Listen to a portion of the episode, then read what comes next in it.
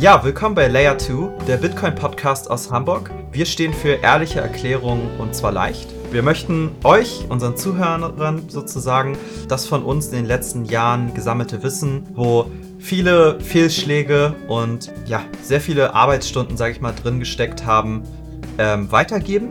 Und das im Bereich von dem Thema Bitcoin und digitalen Geld, weil wir glauben, dass sowieso der digitale Wandel in den meisten Lebensbereichen, aber auch eben insbesondere im Geld, ja, unvermeidlich werden äh, sein wird. Und ja, dazu möchten wir euch regelmäßig Updates aus dem Markt präsentieren und so ein bisschen berichten, was auch technologisch an Fortschritten ähm, geschieht, was uns einfach interessiert und was wir denken, was gute Informationen sind, ähm, die man wissen sollte. Und ja, möchten unser Verständnis quasi ähm, transferieren oder weitergeben. Und in der Zukunft wird das vermutlich hier auch so gestaltet sein, dass das interaktiv ist, also dass ihr live dabei sein könnt und dann wir auf eure Fragen am Ende nochmal gesammelt eingehen werden und so genauer euch das weitergeben können. Genau, wir, das sind äh, Sascha und ich, Joko. Hauptsächlich wollen wir natürlich mit euch die äh, aktuellen Sachen aus dem Thema Bitcoin und Krypto generell besprechen. Äh, vielleicht etwas ein bisschen mehr Perspektive zu bestimmten Sachen geben, äh, als man sie vielleicht sieht, wenn man gerade neu in dem ganzen Bereich ist. Und Newcomern ein bisschen helfen, halt reinzukommen genau. in diese Szene. Ja, hätte ich mir halt zum Beispiel auch gewünscht, äh, als ich angefangen hätte, dass es da ehrliche und ja, nicht mit finanziellen Absichten eventuell ähm, Informationsquellen gibt. Was? Möchtest du etwa sagen, es gibt Leute, die äh, etwas Falsches machen bei in Twitter oder äh, YouTube? Die versuchen dir das Auf Geld zu stehlen? Auf keinen Fall, die sind alle ehrlich. Nein, ich glaube, solche äh, Erfahrungen hat eigentlich jeder schon mal gemacht, der ein bisschen länger in dem ganzen Raum ist. Äh, wird wahrscheinlich auch jeder machen, der neu dazukommt, weil es halt einfach unvermeidbar ist. Das Ganze hat einfach eine steile Lernkurve und man muss halt einfach seine Erfahrungen machen. Und ist wahrscheinlich so wie mit den meisten Bereichen im Leben, ne? dass es da immer welche gibt, die ein bisschen auf der schnellen Geldschiene sind und welche, die eher vernünftiger, langsamer und vielleicht auch ein bisschen ehrlicher sind. Oder auch gerade, wenn man so in den Finanzbereich guckt. Ich glaube, da findet man auch viele schwarze Schafe und manche gute Informationen. Und wir geben unser Bestes, die gute Hälfte zu sein. Genau, ohne irgendwelche finanziellen Interessen. Wir werden euch hier nichts äh, schillen oder irgendwelche ähm, Recommendations geben zu Themen. Wir werden euch einfach nur unsere eigene Meinung sagen und was wir von den Dingen halten.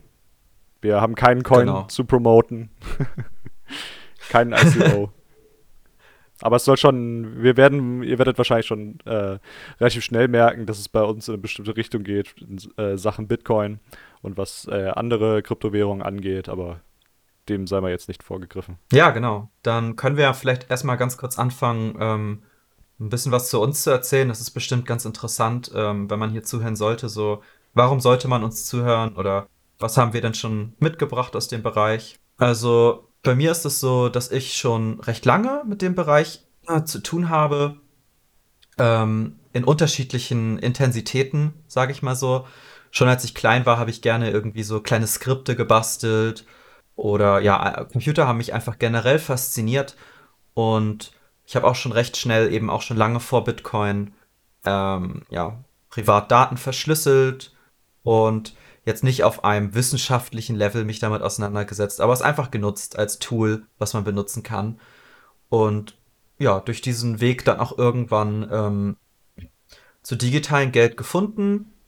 Das waren vorher erstmal andere ähm, Sachen wie ja lange Ucash, PaySafeCard, ganz lächerlich. Später dann Liberty Reserve, so alternative Sachen, die es damals gab.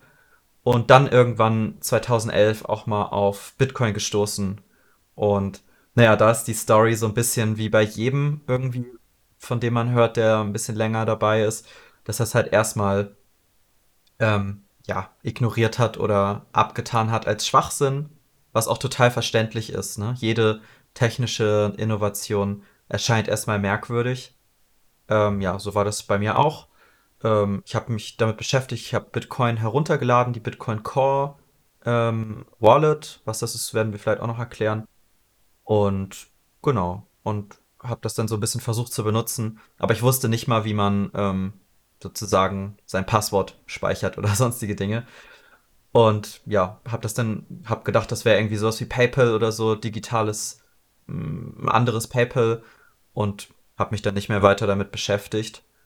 Und dann bin ich irgendwann 2013 wieder drauf gestoßen und habe das dann auch, mm, Bitcoin dann auch relativ viel benutzt, aber meistens immer, um mir irgendwelche Dinge einfach zu kaufen. Ich hatte immer gedacht, ich kaufe mir irgendwelche Tutorials für irgendwelche Bereiche und würde damit, ähm, ja, das würde mir einfach helfen, das zu lernen und habe das dann auch nicht wirtschaftlich betrachtet, sondern einfach nur genutzt als Zahlungsquelle sozusagen. Und 2015 war das ähnlich, außer dass ich da noch ein bisschen tiefer eingestiegen bin, auch ins Mining. Ähm, und genau, 2017 dann, wo wahrscheinlich so die meisten Leute ähm, von Bitcoin erfahren haben in diesem Jahr, ähm, war das dann so, dass ich so am Anfang, irgendwann Februar 2017, mh, so ein bisschen auch finanziell als Investment oder ich sag mal so als eine Alternative zum Sparen ähm, gesehen habe, dass das auch Möglichkeiten bietet, die mir vorher so noch gar nicht bekannt waren. Genau.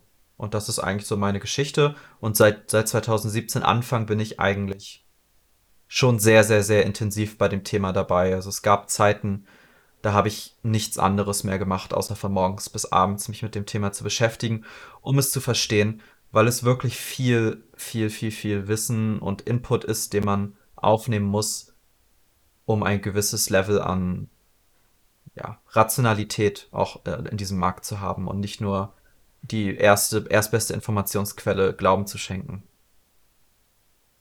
Und jetzt bin ich hier gelandet und denke, wir könnten äh, ja, dieses Wissen irgendwann auch mal weitergeben an andere Leute, damit der Weg für sie vielleicht ein bisschen schneller geht als, äh, wie lang war das jetzt bei mir? Sechs Jahre. Äh, ja, bei mir ist der ganze Weg ein bisschen kürzer. Ich bin leider äh, jemand, der etwas später von der ganzen Sache erfahren hat und von einem ganz anderen Winkel eigentlich an die ganze Sache herangeraten ist. Und zwar bin ich über äh, den Weg des Minings an Bitcoin gekommen, also eigentlich äh, rein finanziell interessiert an der ganzen Sache. Ähm, und zwar habe ich 2017, Anfang 2017, ähm, habe ich mich so ein bisschen darüber, äh, habe ich irgendwo darüber gelesen, dass man mit seinem Computer von zu Hause, also mit seinem Gaming-PC, äh, praktisch Ether meinen kann und äh, damit Geld verdienen kann. Und da dachte ich mir so, ja, okay, das klingt schon ein bisschen scammy. Also jemand versucht ja etwas zu äh, verkaufen, was äh, zu gut ist, um wahr zu sein.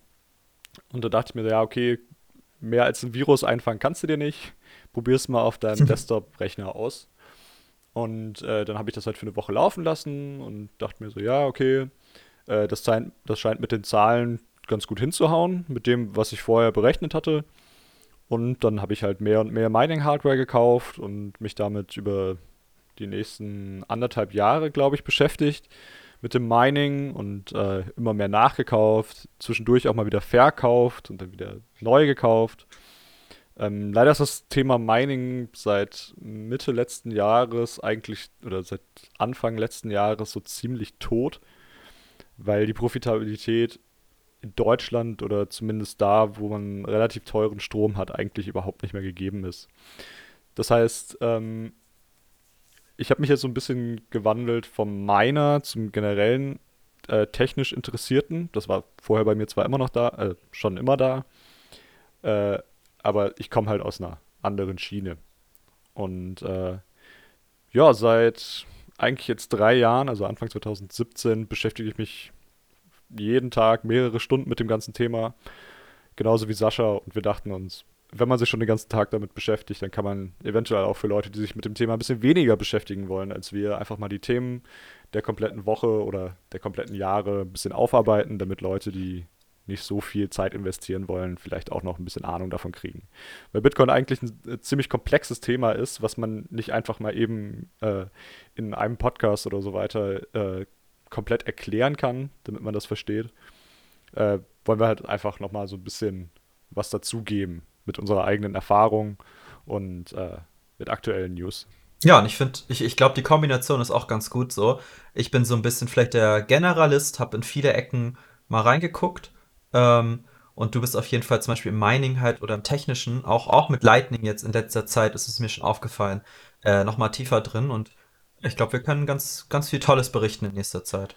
Ja, also ich, ich muss halt immer Sachen aus, ausprobieren. Wenn ich die Möglichkeit habe, irgendwie äh, einen Lightning Node zu ho hosten, äh, für jetzt nicht so viel Kohle, dann finde ich das immer interessant, weil Bitcoin ist was, was man ausprobieren muss. Das kann man so viel erklären, wie man will. Man kann jemandem äh, beim Bier Proof of Work erklären, aber äh, solange sie es nicht selber ausprobieren, wird man es auch nicht verstehen. Also die Erfahrung habe ich auch schon mit vielen Leuten gemacht. Da heißt es dann, das ist okay, das ist äh, Geld, was aus der Luft kommt. Äh, warum sollte mich das interessieren? Und so weiter. Also ist das nicht eigentlich Falschgeld? Also ähm, generell können wir auch mal äh, demnächst so ein paar Sachen diskutieren, so die Meinungen von Leuten, die komplett neu an das Thema herankommen oder auch Fragen von Leuten, äh, wenn die das erste Mal mit Bitcoin in Berührung kommen. Weil meiner Erfahrung nach sind das eigentlich immer re relativ die gleichen Fragen. Ja, das habe ich auch das Gefühl, genau. Mhm. mhm. Was, ist, was ist bei dir so die äh, erste Frage oder eine der ersten Fragen, die du bekommst? Mm, ja, doch, ich glaube, die erste Frage ist meistens, also ich gehe auch ganz oft auf Meetups und ähm, treffe andere Leute, die aus dem Bereich kommen, ähm, aus sämtlichen Ständen oder Bereichen, sag ich mal so. Und ja, doch, die erste Frage von Leuten, die noch nicht Erfahrung haben, ist eigentlich immer, äh, warum sollte das überhaupt einen Wert haben? Finde ich schon. Genau, das ist immer das. Und das ist, was die Leute äh, nicht direkt verstehen. Die zweite Frage ist dann meistens, okay, wie viele Bitcoins hast du? ja. Deswegen, weil jeder, schon, jeder schon mal so ein bisschen was davon gehört hat, so äh, Bitcoins, die sind so mega teuer geworden und so weiter. Äh, also äh, man muss mal ein Interview finden, wo die Frage nicht gestellt wird. ja. Hm. Und, und ich versuche dann immer, das so ein bisschen, ja, ein bisschen abzuholen und in den Kontext einzubetten und also ich weiß nicht, inwiefern wir das jetzt im Detail behandeln möchten jetzt heute, aber ähm, so aus meiner Sicht ist, muss man, muss man so erkennen im Leben, was Makro-Events sind und was kleinere Events sind eventuell. Also es gibt, es gibt ja Trends sozusagen in, der, in jeglichen Dingen, ob es jetzt ein WhatsApp ist oder Social, ähm, Instant Messaging oder was. Es geschehen immer Dinge, die viele Leute auf der Welt begeistern und ich finde, es ist eine ganz wichtige Eigenschaft, eben zu erkennen, okay, ist es jetzt ein kleiner Trend oder ist es was, was uns Jahrzehnte begleiten wird und noch viel verändern wird? Und à la äh, Amazon, WhatsApp und so weiter. Auf jeden Fall. Dinge, ja. die ja schon, oder Netflix, Dinge, die schon ziemlich, die es schon ziemlich lange gibt, die allerdings aber auch sehr lange Zeit gebraucht haben, um wirklich verstanden zu werden und komplett so groß zu werden, wie sie im Moment sind. Ja, und, und ich glaube halt, also meine persönliche Hypothese ist nur eine Überlegung, wäre halt, dass man vielleicht dieses, was man jetzt noch so als Kryptowährung ähm, nennt und ach ja, da gibt es ja sowas, dass das vielleicht ein Teil von einem viel größeren ähm, Makro-Event ist, ähm, nämlich ja die Umwandlung des Geldes in digitale Form generell. Ne? Das sieht man ja so in manchen. Das ist ja, ja, das ist, äh, ich glaube, da besteht gar kein Zweifel dran, dass es äh, sei, so irgendwann kommen wird, der digitale Dollar, der digitale Euro. Das ist ja, das ist ja, das wurde ja schon offen kommuniziert, dass es das irgendwann geben wird. Die äh, EZB hat das, äh, das Eurochain White Paper äh, veröffentlicht vor, ich glaube, das war jetzt über ein Jahr her. Das war allerdings nur ein White Paper, das war nur ein Vorschlag da. Äh, das muss nicht in die Richtung gehen, aber der digitale Euro, glaube ich, äh, wird definitiv kommen, weil alles wird digital, alles, was digital werden kann, wird digital und Geld, glaube ich, ist da eins der besten Mittel. Ich glaube auch. Und der, der, Nutzen ist ja einfach da, ne? Die, die Leute sehen das jetzt schon, wenn man ans Kassenterminal geht und nur noch die Karte ranhalten muss, anstatt reinschieben und PIN eingeben. Es funktioniert besser, ja. Ähm, Natürlich Du musst keine Münzen mehr mit dir rumschleppen. Du hast dein Handy. Äh, du, bald brauchst du nicht mal mehr eine Karte. Du hältst einfach dein Handy davor oder scannst irgendeinen QR-Code. Also, es hat einfach wirklich einen Vorteil. Es, es, kostet die EZB oder die einzelnen Banken, okay, jetzt nicht die einzelnen Banken, aber die äh, Zentralbanken natürlich auch Geld, das äh, Geld zu drucken oder die Münzen zu prägen. Mein bestes Beispiel ist ja die 1 Cent und 2 Cent Münze, die kostet mehr in der Herstellung, als sie wert ist. Also das sind einfach so Sachen, äh, die auf jeden Fall in den nächsten 10 bis 20 Jahren digital werden werden. Das, das schätze ich auch. Und ich glaube, irgendwann so, ich weiß nicht, ob es unsere Kinder sind, aber vielleicht, ja, doch wahrscheinlich schon sogar. Ne, ich weiß es nicht, aber auf jeden Fall wahrscheinlich die Kinder unserer Kinder. Ähm, die werden in die Textbücher gucken und sich denken, das war ja lustig, dass man damals so Metallmünzen mit sich getragen hat, wenn man bezahlen wollte, ne? Heute geht alles so, sofort. Du meinst erst unsere Kindeskinder? Ich glaube, das wird äh, schon die nächste Generation sein. Weil das fällt mir auch auf, jetzt gerade durch Corona, ähm, es bezahlt kaum noch jemand in Bargeld. Und ähm, ich, ich persönlich habe schon ewig, also was heißt nicht ewig nicht mehr, aber eigentlich bezahle ich überall, wo ich kann, mit Karte, weil ich einfach keine Lust habe, ständig zu Bankautomaten zu gehen und mir Bargeld zu holen. Ähm, was übrigens mittlerweile auch was kostet, was ich super scheiße finde. Also, ähm, ich glaube, das kommt auf jeden Fall auch noch in der nächsten Generation schon so, weil es halt einfach auch nicht mehr nötig ist. Es gibt die Möglichkeit, es gibt die Technologie, die Leute wollen es, bis auf vielleicht jetzt äh, die Ü70er, Ü60er. Aber ich weiß jetzt nicht genau, äh, wie das bei Babyboomern und so weiter ist, aber bei meinen Eltern, die benutzen zwar schon noch Bargeld, aber auch vermehrt einfach nur Karten. Mhm. Und jetzt noch kein, äh, noch kein NFC Pay oder Google Pay und so weiter. Wo wir schon beim nächsten Thema sind. Ähm, wenn digitales Geld, willst du deine komplette äh, deinen kompletten digitalen Kontoauszug über Google oder Apple laufen lassen. Und genau da ist, glaube ich, das Thema, wo äh, Bitcoin halt wichtig ist oder einfach nur eine ähm, unabhängige Währung, die nicht äh, zentral kontrolliert wird und irgendwie ausgewertet wird. Ja, das ist halt, das ist halt der Nachteil, ne? Also dieser, es bringt so viele Vorteile mit sich, einfach physisch Dinge zu pressen, so Münzen, Metall in Ringe oder in Kreise zu, zu drucken und auszustanzen oder komplizierte mhm. Geldscheine zu drucken, dass das absurd ist, einfach nur um einen Bezahlvorgang zu machen. Also man muss so viele Dinge erfüllen, diese ganze Sicherheitskontrollchecks, die in den Scheinen stecken und so, nur um einfach zu mhm. bezahlen. Mhm. So, es ist der von der Logik her. Also und sie werden trotzdem noch gefälscht. Ja, das ist ja auch das Schlimme. Aber äh, von der Logik her ist es ja so eindeutig, hätte man etwas, wo man sagen kann, das kann man nicht fälschen. Ne? Oh, äh, mhm. Das kann man einfach nicht fälschen. Und Bezahl der Bezahlvorgang, also es gibt ja keinen Menschen auf der Welt, der möchte bezahlen. Der möchte diese Münzen haben, außer jetzt für einen Sammelaspekt. Äh, einfach, er will sie besitzen und sich hier eine Dose mit Münzen auffüllen. Ich glaube, so einen Menschen gibt's ja gar nicht, eigentlich. Sondern das ist alles eine Nebenerscheinung davon, dass man es noch nicht besser kann. Oder nicht, noch nicht umstellen möchte.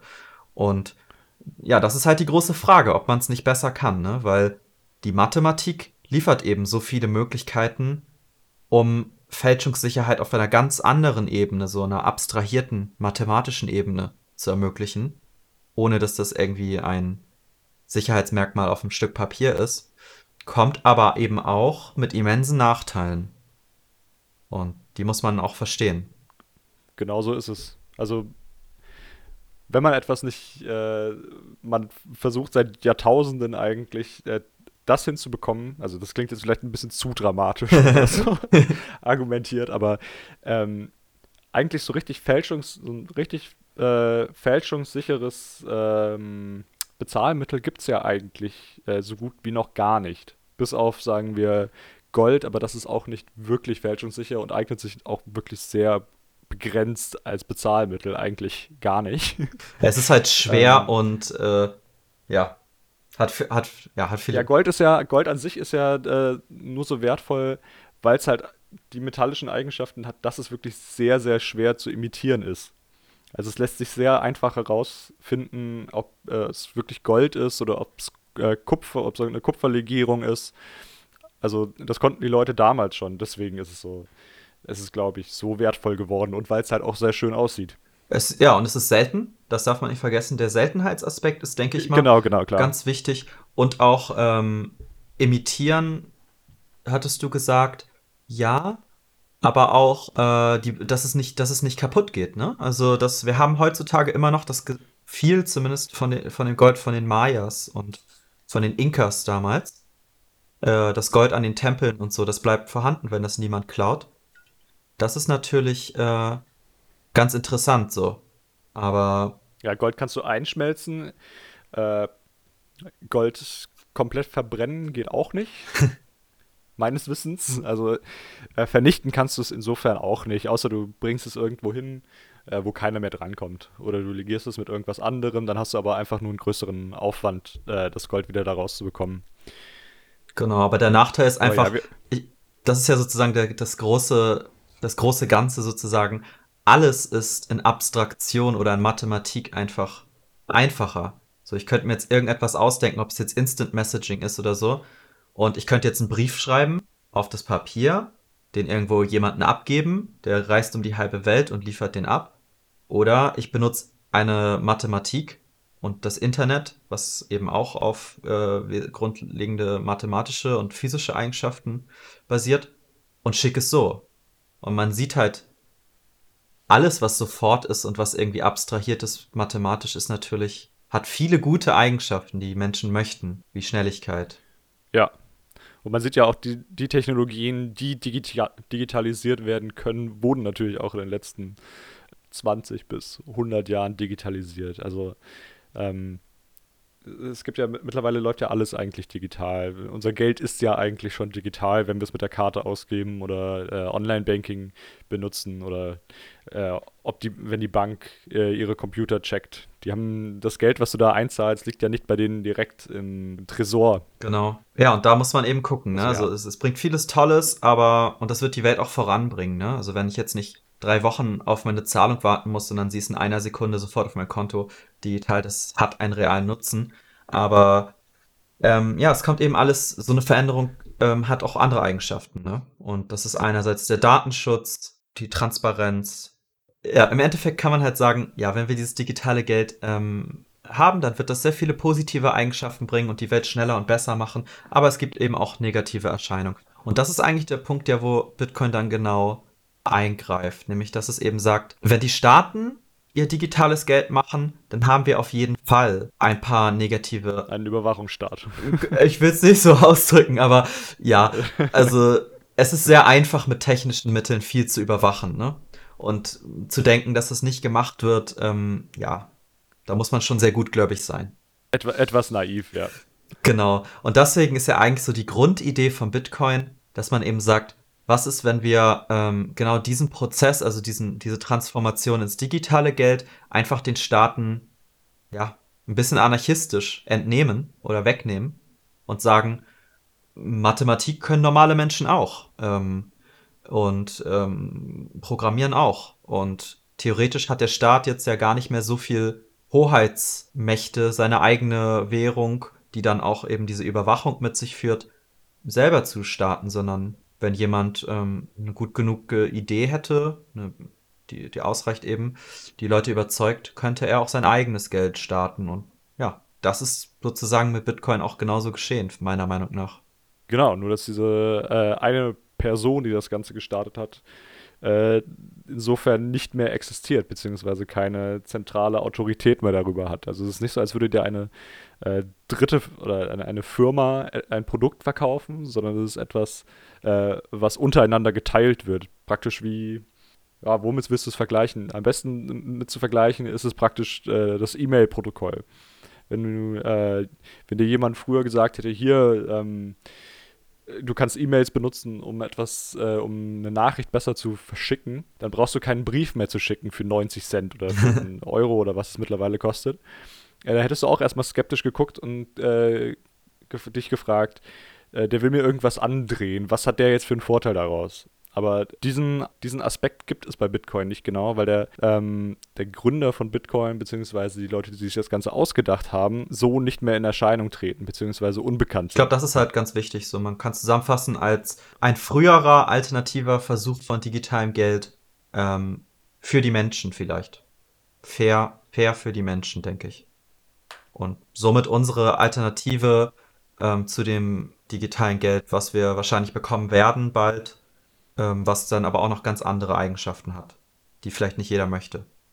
Genau, so viel zu den Basics von Bitcoin, beziehungsweise den äh, grundlegenden Fakten zu dem Ganzen. Wir sind jetzt auch, glaube ich, schon ungefähr eine halbe Stunde dabei. Oha, ja. äh, das heißt, ähm, dabei wollen wir es jetzt für die erste Folge erstmal belassen. Und wir können uns ja erstmal über die äh, aktuellen Themen, die wir uns beide aufgeschrieben haben, vielleicht unterhalten. Ähm, Ähm, also ich hatte hier äh, lustigerweise in Recherche für äh, unseren Podcast ähm, hatte ich nach Intros und nach ähm, Meldungen von äh, Mainstream-Medien über Bitcoin gesucht. Äh, unter anderem natürlich von ARD, ZDF, NTV und so weiter.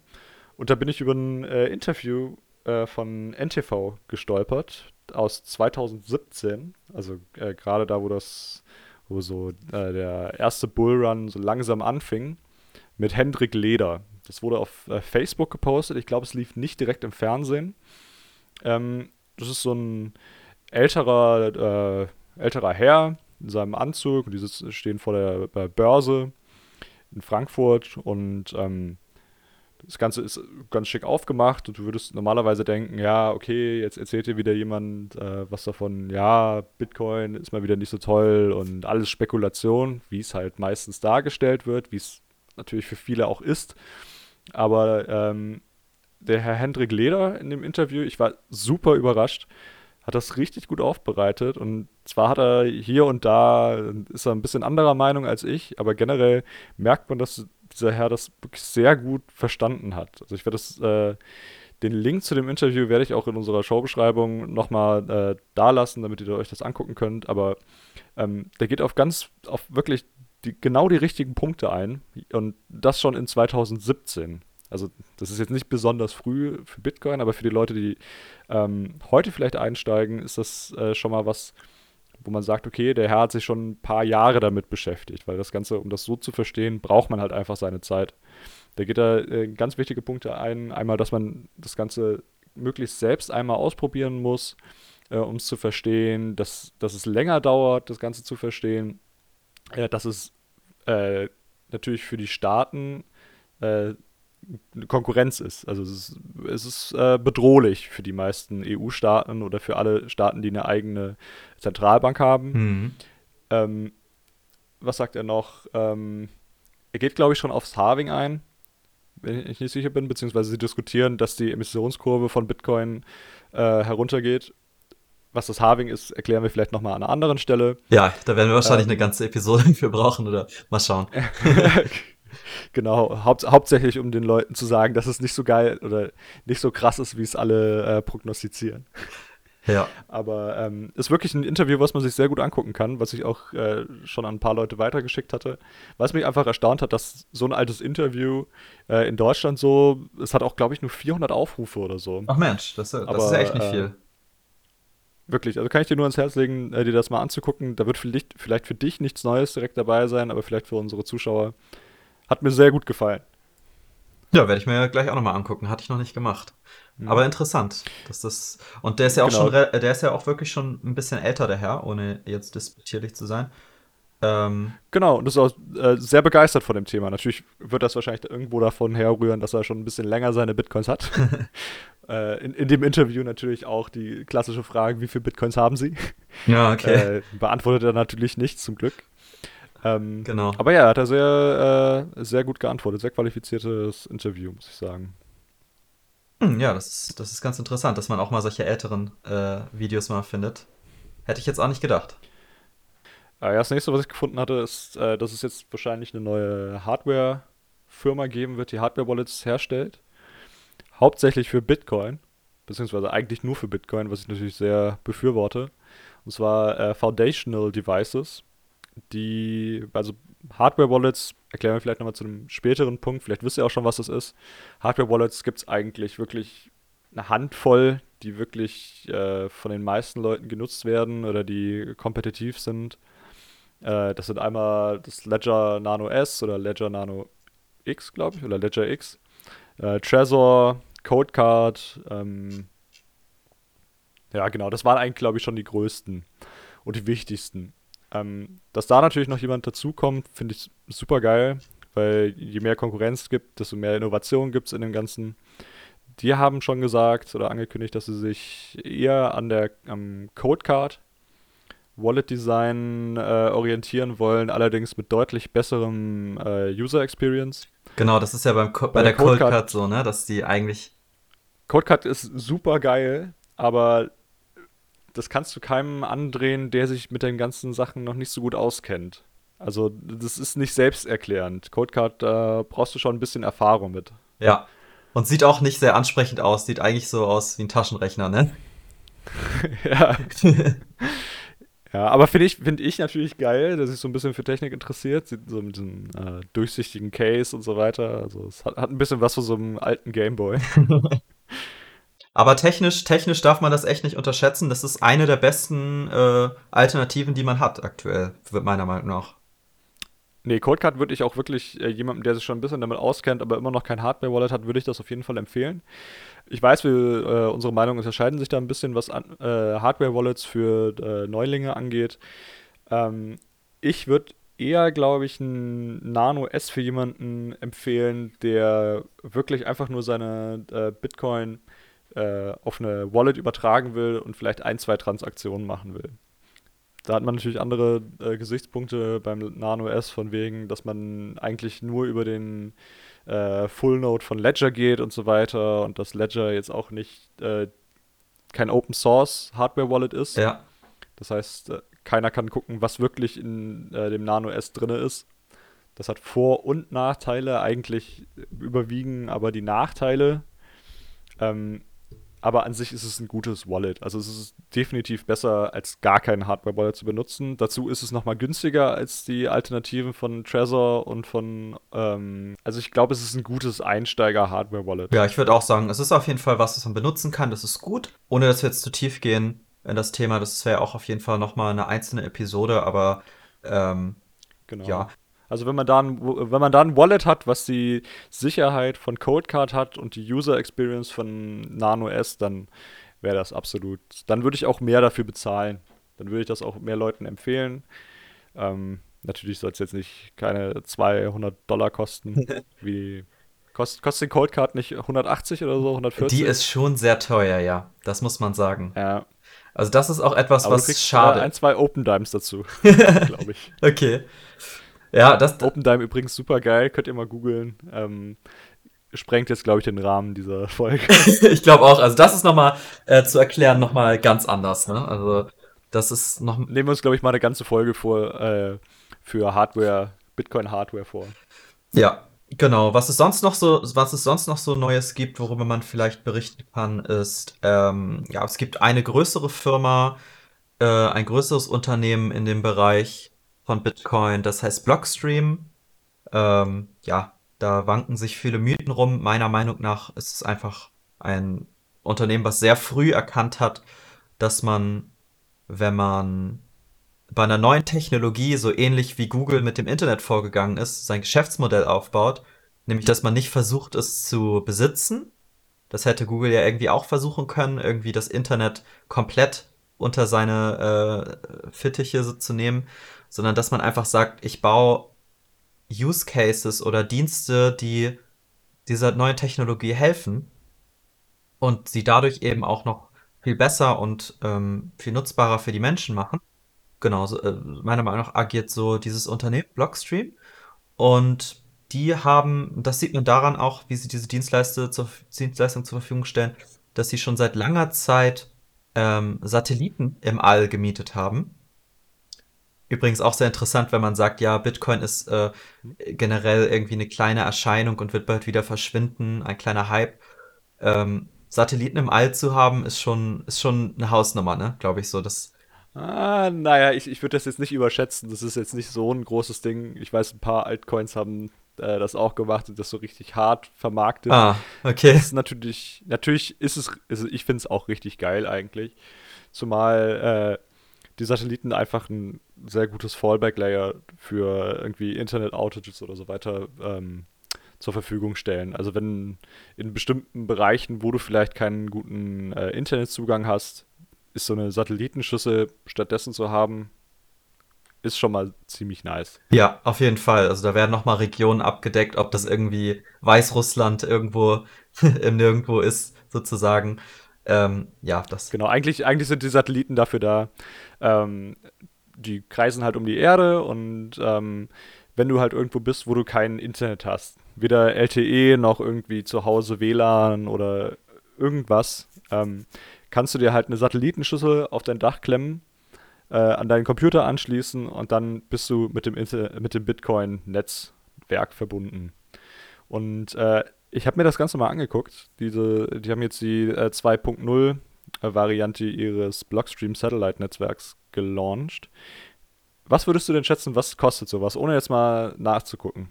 Oh, ich glaube, das ist sehr teuer, ehrlich gesagt, weil ich glaube, diese Satellitenschüssel an sich ist schon ein bisschen teurer, als man denkt.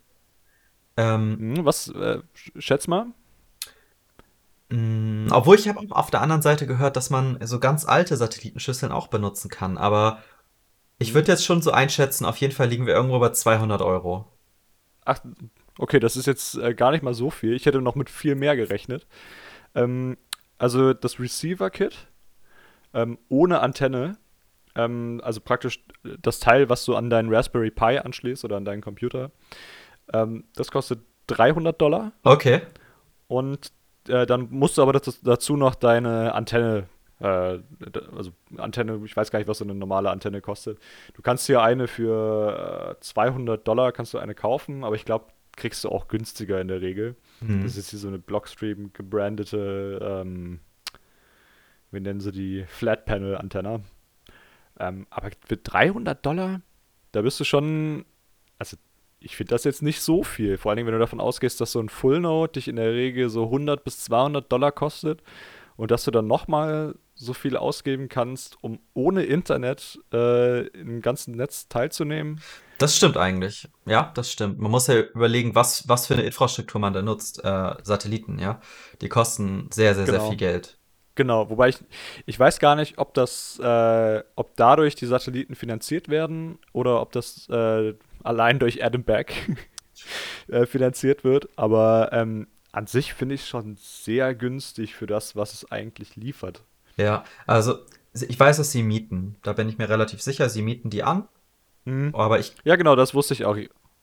Genau, aber ich glaube, das ist schon generell teurer, als man denkt. Also gerade auch für, für das, was die damit umsetzen.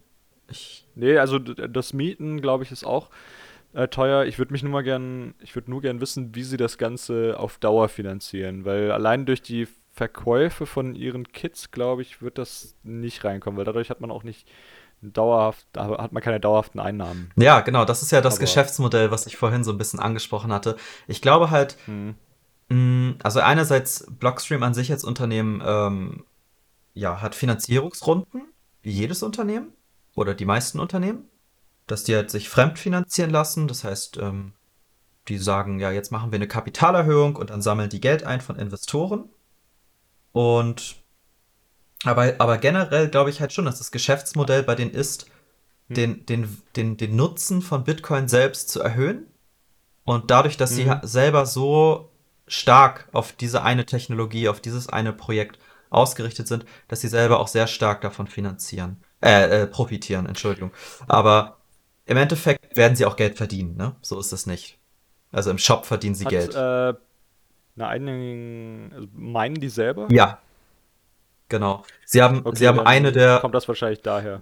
Genau, aber das haben sie auch, das war auch ganz interessant, wie das entstanden ist.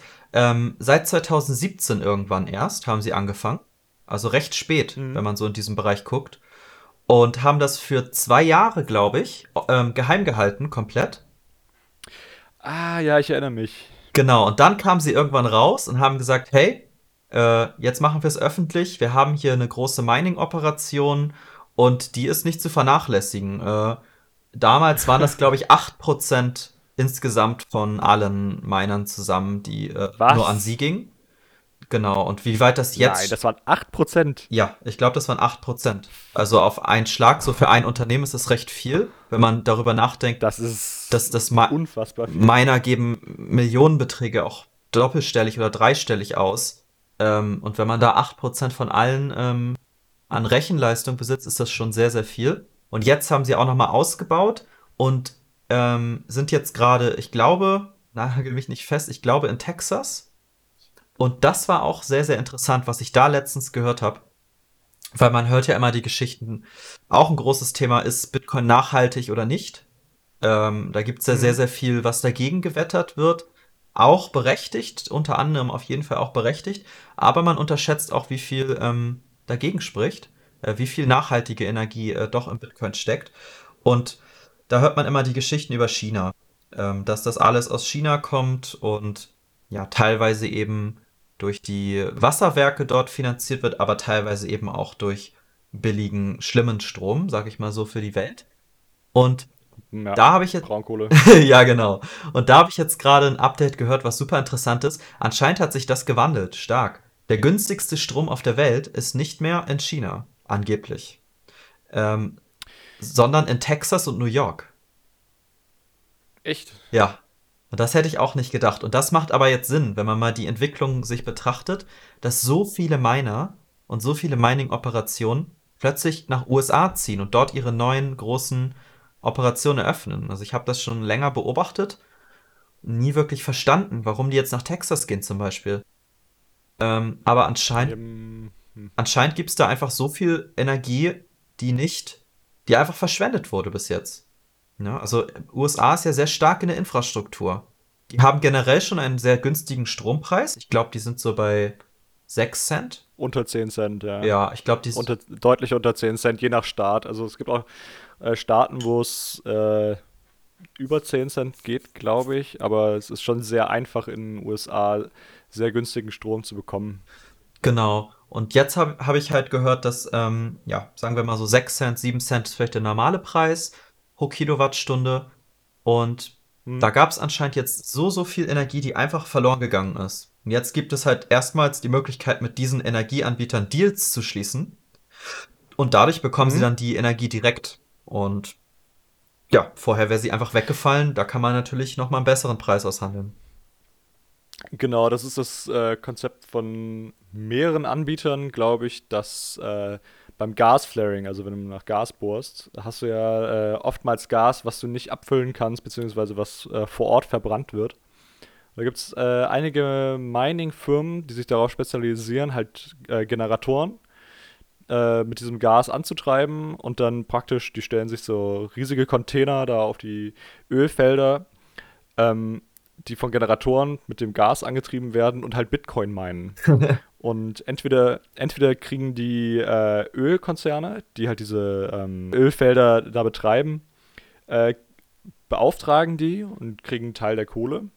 Äh, oder diese äh, Generatoren, also die Mining Rigs, gehören selbst schon den äh, Ölkonzernen. Also es gibt da verschiedene Ansätze für das Ganze. Bei dem Ganzen ist natürlich die äh, Idee dahinter, dass du über Bitcoin halt Strom in Geld umwandeln kannst. Das heißt, du brauchst keine Pipeline mehr von deinem Ölfeld äh, in die Stadt oder wo auch sonst das Öl gebraucht werden würde. Also du brauchst das Öl nicht mehr zu verkaufen, sondern du verbrennst es vor Ort äh, und wandelst es über die Elektrizität in Bitcoin und damit in Wert um. Ja, ist super interessant. Das geht eigentlich so ein bisschen zurück auf die, unsere Anfangsdebatte, dass man irgendwie die Dinge einfach digitalisiert und dadurch effizienter macht. Ne? Und am, wenn, man, genau. wenn man das jetzt jemanden Bit neuen. Bitcoin ist ja nichts anderes als di ist digitale Energie. Eigentlich ist es, ist es ja äh, gebackt, also es, äh, der eigentliche Wert von Bitcoin kommt ja über die Elektrizität, die aufgewendet wird um ihn zu, äh, um ihn zu erschaffen. Genau, könnte, könnte man so sagen. Ist natürlich noch sehr, sehr mhm. viel komplexer, also das Thema ist sehr schwierig, aber das ist auf jeden Fall schon ein wesentlicher Aspekt, ja. Und ja, es, ist, es, es hört sich halt absurd an, wenn man jemandem erzählt, wir verbrennen das Öl hier und erschaffen mhm. uns dafür irgendeinen digitalen Gegenwert. Aber man muss sich halt klar machen, dass dieser digitale Gegenwert extrem rar ist und ähm, eben gewisse Eigenschaften hat, wie das er nicht einfach erzeugt werden kann. Und man daher so in einen, ja, wie soll man so etwas nennen, in, einem, in einer ganz anderen Ebene einen Gegenwert erschafft, der dann wirklich einen Wert hat. Und das ist, glaube ich, ein Punkt, ähm, das zu verstehen, das ist sehr schwierig. Dass eine äh, Dienstleistung in der echten Welt, also einigermaßen in der echten Welt, praktisch ein virtuelles Gut ausschüttet das dann auch einen Wert hat und wieso dieses digitale Gut dann auf einmal einen Wert hat. Das könnten ja sozusagen einfach, man könnte ja sagen, ja, warum dann überhaupt Öl verbrennen? Drucken wir doch einfach dieses digitale Gut einfach so. Es ist ja digital, das kann ich ja auf der Tastatur einfach eingeben und erstellen. Ne? Aber im Endeffekt ist es ja wie ein gesellschaftlicher Vertrag. Also erstmal mit technischen Maßnahmen natürlich ist es sichergestellt, dass das nicht möglich ist. Aber es ist auch so ein gesellschaftlicher Vertrag, dass eben alle sich darauf einigen, ähm, dass es eben nicht einfach erstellbar ist und dass es eben einen Wert hat. Und noch viel mehr dazu auch. Also es ist noch ein bisschen komplexer. Ist schon sehr zusammengefasst, aber ungefähr so kann man sich das vielleicht ja. vorstellen. Genau, dafür können wir uns ja demnächst mal eine eigene Episode vielleicht gönnen. Ja, also ich hoffe, wir konnten euch so ein bisschen ähm, erklären, warum wir jetzt diesen Podcast hier überhaupt gestartet haben.